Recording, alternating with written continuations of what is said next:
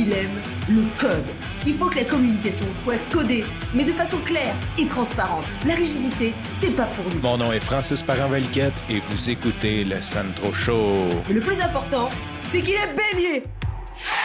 Bon dimanche à toi. Au cas où tu ne sais pas ou que tu l'as peut-être pas entendu sur un autre épisode de podcast, le dimanche matin, c'est le matin où ce que je fais des crêpes et c'est rendu une tradition. Ça fait un peu plus de six mois, je dirais quasiment un an même que le dimanche matin, je me concentre à faire des crêpes. Et ce que j'aime de ça, c'est que on dirait qu'à force de toujours refaire des crêpes, ils s'en viennent de meilleur en meilleur. Il était déjà très bon au début, mais je trouve que je prends des techniques puis que des fois, je suis plus concentré.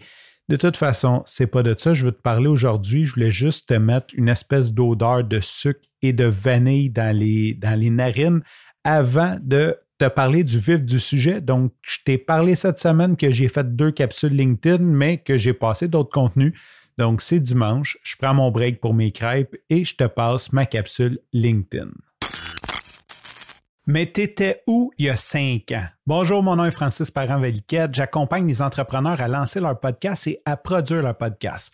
Aujourd'hui, j'ai envie de me rapporter un petit peu à mon expérience personnelle. Fait que ça va être un petit peu comme motivation. Je pense qu'au mois de février, on est tous tannés. Ça fait quasiment un an qu'on est en pandémie.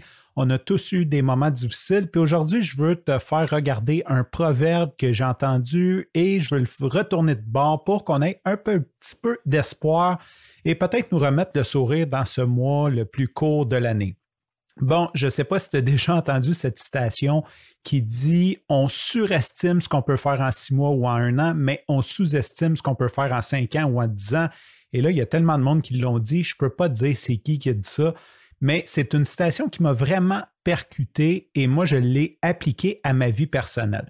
Présentement, euh, on est comme 10-11 mois en pandémie j'ai eu des hauts et des bas côté entraînement et j'ai repris du poids. Je vais, être honnête avec toi, j'ai comme 30 livres de plus que mon poids santé présentement. Et ce qui me cause euh, des difficultés à m'entraîner, ce qui cause un paquet de petits problèmes alentour. Et des fois, on focalise sur la mauvaise chose. Et là, j'ai reçu une photo que je te présente présentement, et ça, c'est moi en 2009. Et là, je suis comme 70 ou 80 livres au-dessus de mon poids santé et je ne sais pas qu'un jour je vais être un coureur, que je vais devenir un sportif. Tout ça pour dire que quand j'ai commencé à courir, mon objectif à six mois, un an était beaucoup trop élevé. J'ai jamais réussi à l'obtenir. Ceci dit, quatre ans plus tard, ça c'est une photo de moi qui a réussi mon meilleur temps à vie et c'était comme vraiment loin de l'objectif que je m'étais mis au début, dans le sens que c'était beaucoup de loin supérieur à ce que je m'étais mis. Et après ça, quand j'ai entendu cette citation-là qui dit on sous-estime ce qu'on peut faire euh, en cinq ans ou en dix ans, c'est tellement vrai. J'aurais jamais cru que j'étais capable de faire ça en moins de cinq ans. Mais en six mois, un an, je pensais que j'allais être beaucoup plus loin qu'au niveau que j'étais. Et pourquoi je te parle de ça aujourd'hui? C'est que Aujourd'hui, tu vois, je me disais, bah, ben, tu sais, comme, c'est pas que je focalise là-dessus, mais je suis en train de reprendre mon entraînement, mon alimentation, je reprends ma vie en main, je reprends mes objectifs de sport. Et quand j'ai vu cette photo-là, j'ai dit, OK, mais oui, c'est vrai que présentement, je suis peut-être pas au niveau que je voudrais être, mais j'ai tellement fait une grosse progression dans les dix dernières années, dans cinq dernières années, que même si je remontais un peu, c'est tellement mieux.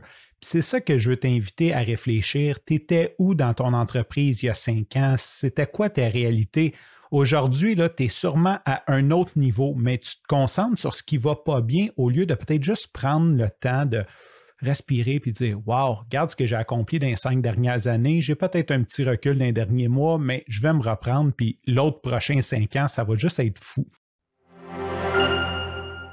Sur ce, je te remercie pour ton écoute. Je te dis à demain. Bye bye.